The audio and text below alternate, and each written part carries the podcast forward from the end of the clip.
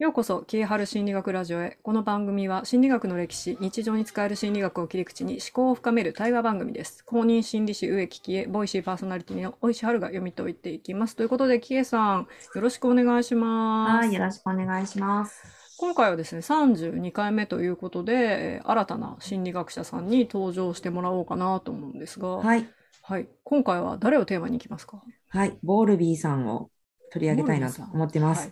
はい。ボールビーさんって聞いたことないっていう人の方が多い気がするんですよ多分。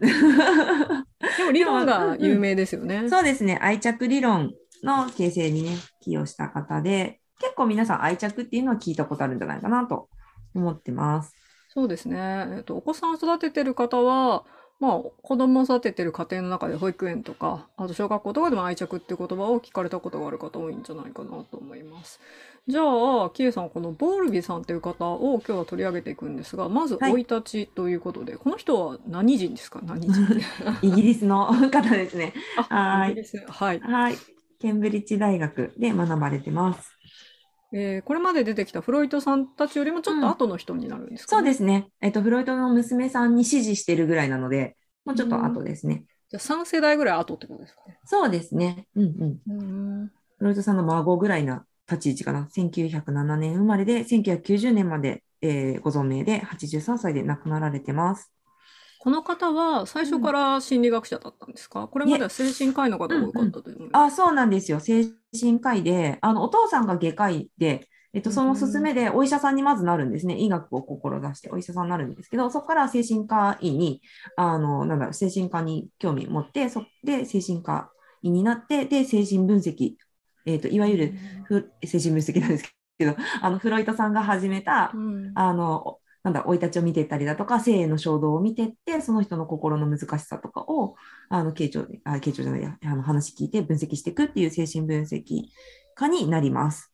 うん。そこから心理学方面に入っていくんですか、児童の分析に入っていくんですかね？そこからですね、あの、結構、その、早いうちから、そのメラニー・クラインってまた有名な人がいるんですけど、この人が、まあ、まあ、プレイセラピーとか、皆さん、なんか、子供が絵描いたりだとか、あの、遊ぶ中で精神分析をしていくものがあるんですけど、そういう人のに関心を持っていて、で、第二次世界大戦が、まあ、起きるわけですね。で、はい第二次世界大戦中にたくさんの孤児、あの、親がいない子供たちが、まあ、残ってしまいますよね。で、はいその子たちの、あの問題を見ていく中で、そこにもともと関心があったのをさらに深めていくというふうな形で心理学にどんどん入っていきます。そのメラニー・クラインさんっていうのは、うん。うん。あのフロイトさんの娘のアンナ・フロイトさんとうん、児童の分析で論争した人でしたっけ、そうです、そうです、そうです。対立した人でしたっけ、そうです、そうです。その性の衝動とかじゃないでしょう、みたいな感じ。その両方に支持してるんですね。あ、そうです、そうです。もともとは、えっ、と、アンナ・フロイトさんに、あの、なんだ、資格をもらってるんですね。国際資格ありましたよね。えっ、と、誰だったっけ？誰か精もらってる。析家そうそうそうそう、はい。そうです。もらってたやつをもらって、で、その後メラニン・クラインとかにも支持しているとなんかことです。うんうん。児童精神医学の研究者として、うんまあ、深めていったから愛着理論にたどり着いたみたいな感じなんですかね。そうですね。で、そこの間に、あの、動物行動学とかの、あの研究者とも親交があって、人間のを広く動物行動学の中に入れるとかっていうのも取り入れて、で、愛着理論に到達しているという感じですね。面白い方ですね。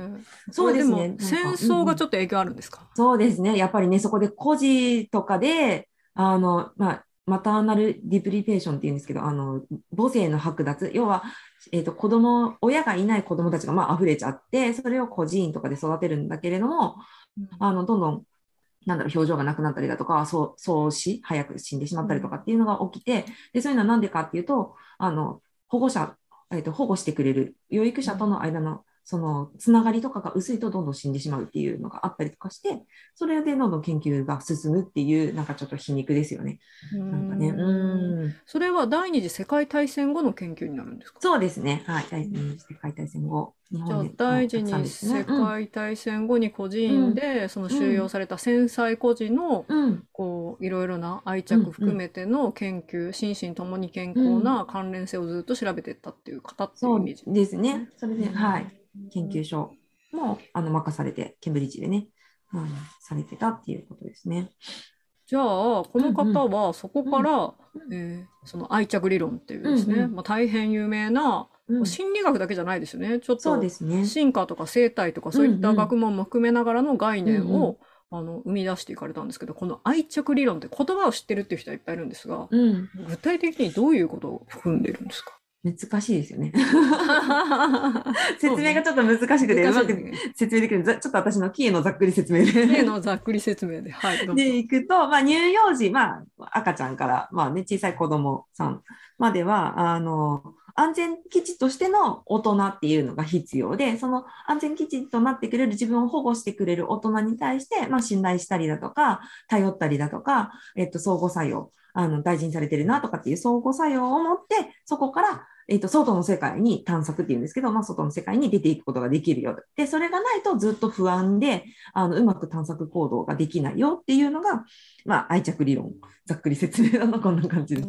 その乳幼児期っていうのは、だいたい生後6ヶ月から2歳頃までっていう定義でいいんですかね。そうですね。で、もうちょっと進むと、そこから進んでいって7歳ぐらいまでって感じですねう。んあの、だんだん徐々に離れていくって感じなので、自立に向かってね。はい。それは愛着と同時に、その養育者とのその関係性を築いたり、社会的なそのうん。関係性を少しずつ少しずつ見つけながら、うん。こう、安全基地をベースに離れていくっていうこうん。となんですうんね。そうですね。うんうん。これそれがあるから、うんうんうん。はい。知らないこともできるみたいな、知らない場所にも行けるみたいな。だから私たちで多分身近なのは子供さん持たれてる方は、あの、お母さん行ってもいいって、こう、後ろ振り返りながら、お母さんの顔確認しながらちょっと離れていくみたいなのを3、4歳ぐらいに体験される方いらっしゃると思うんですけど、まあ、まさにあの状態ですよね。あれが精神的に起きているっていうふうな感じですね。これはうんうん具体的にじゃあどういうことをしたらいいのかっていうと、うんうん例えば、うんその、なんていうんですかね。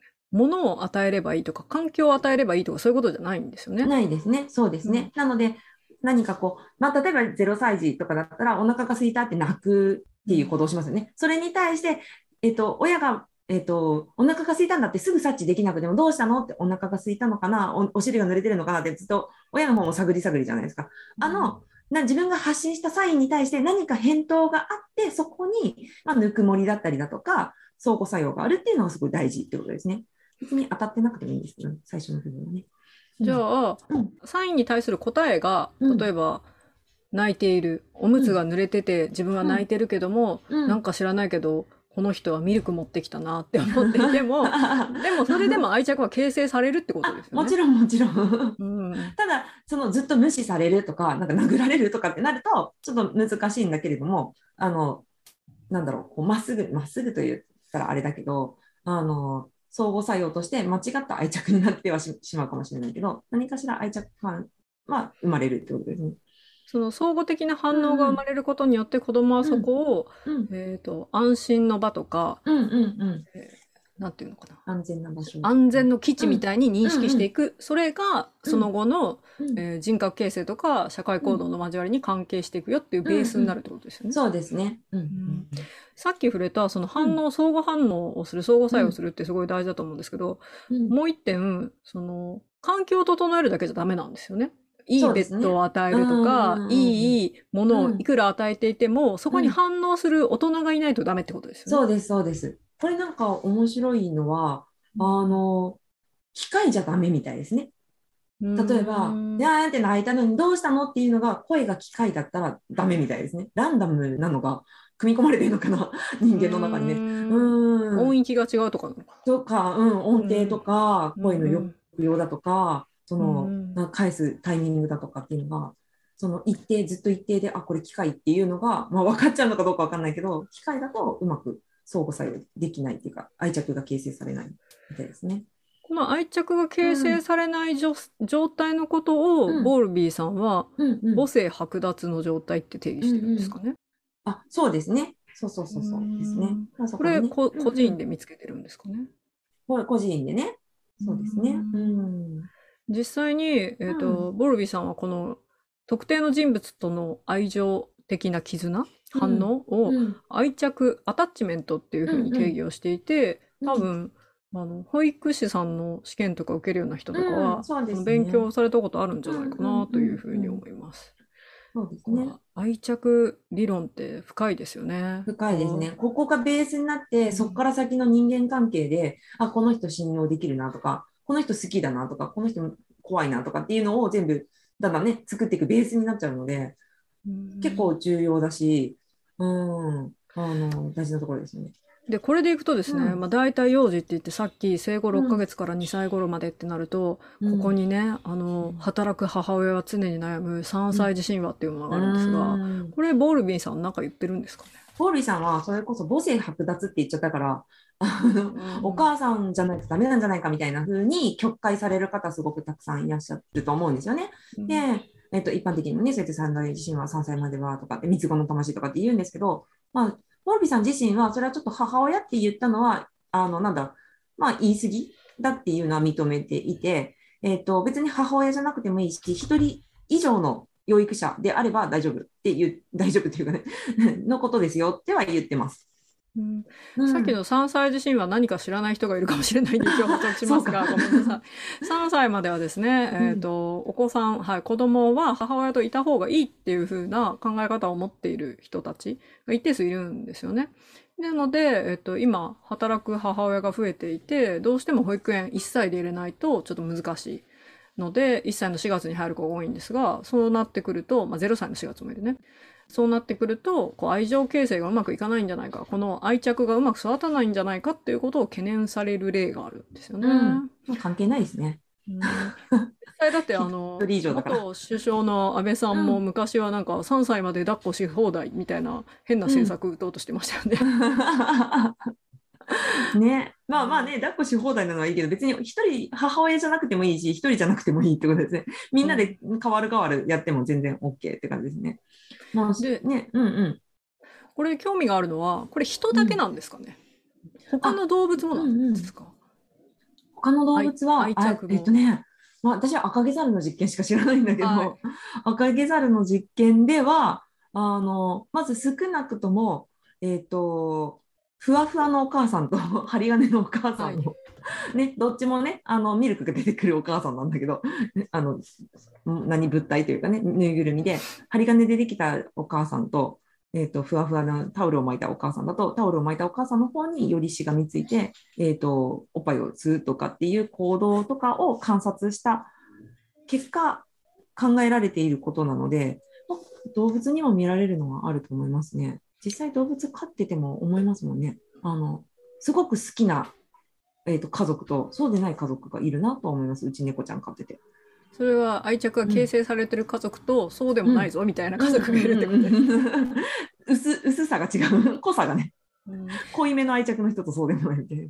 それってやっぱり愛着行動ってこう、うん本能的にそのうん急になんか知らない人が近づいてきたりすると危険じゃないですか。うんうん一人になったりすると怖いっていうのがまああったりするじゃないですか。それらを察知するためにあの生存上の利益があるからそういった愛着行動っていうのを人間だったり、まあ、哺乳類だったり持ってるのかななんていうことを考えたりします。そうですね。きっとそうでしょうね。なんかねう、ん一人になるのが一番危険だし、一番死にやすいですもんね。命長らえるために、やっぱそういうふうに、うん、なってるだもう人間とかものすごく弱いですもんね。うん、ですね。素手で犬に勝てると思えないもんね。うんし赤ちゃんなんかもっと弱いもんね。ですね。そう、人間はだから一年早産って言われてて、本当はもっとお腹の中にいて、あの、ほ普通の動物って生まれてすぐ食べたりとかできるじゃない。食べるというか、あのね、自分で食べたりだとか、おっぱい自分で探索したりできるんだけど、人間っておっぱい渡されないと飲めないっていうくらい、やっぱ一年早産で、その一年早産な理由が、その母子というかね、保護保育者、療育者と自分が、子供自体があの相互作用して社会性を学ぶために一年早産だっていうふうに言われているので、でもまあそういうふうになってるんでしょうね。じゃあ理論上はそれでいくとうん愛着があるっていうのは、うんまあ、生存としてはうまく機能するための、うんうんまあ、ベースになるのかなっていううん感じですね。そうですね。うん。うん面白い。もうちょっとお話しいただきたいんですが、うん。この後ですね、ボルビーさんはこの愛着からまたいろいろな考え方を生み出しているんですよね。うんうん内的作業モデルとか愛着のスタイルとか、そういったこともお話しされてるので、それはちょっと次回の、えー、とうん木春心理学ラジオに回したいなというふうに思いますす。ね。はい。はい皆さん気兼ねなく働いてもらって。ね3歳自身はね、はい本当にね、1980年代にはもう否定されてて、誰も信じてないぐらいなんだけど、心理学の世界ではね。40年前の話ですね。ね本当にね、私たち生まれたくらいにはもう別にって感じだったんだけど、はいそうそう、いまだにね、かわいそうとかって言われる方もいらっしゃるので、ああ、この人は知らないんだなっていいかなと思はい。はいい。ます。いで、は残り続きはですね33回、えー次の1がつく日にまた放送をしたいと思いますのでどうぞお楽しみに。えー一つアナウンスがありまして、なんとですね、この番組6月1日からは、えー Spotify の独占放送になることになりました。今までは、えーポッドキャストですので、Apple Podcast とかいろいろな媒体でも聞けていたんですが、Spotify の独占になります。そのため、えー Spotify をよろしければですね、フォローいただきますと、毎月1がつく日に更新されます。で、YouTube どうなのって思ってらっしゃる方いると思うんですが、YouTube の方も一旦あの停止になりまして、もう間口をいっぱい広げるよりも、一つの間口にして、フォロワーさんをちゃんと、あの、捕まえてですね、いい番組を提供していきたいなということに決めましたので、どうぞ皆さん、Spotify でのフォローを6月1日から独占になりますので、よろしくお願いいたしおます。願いします。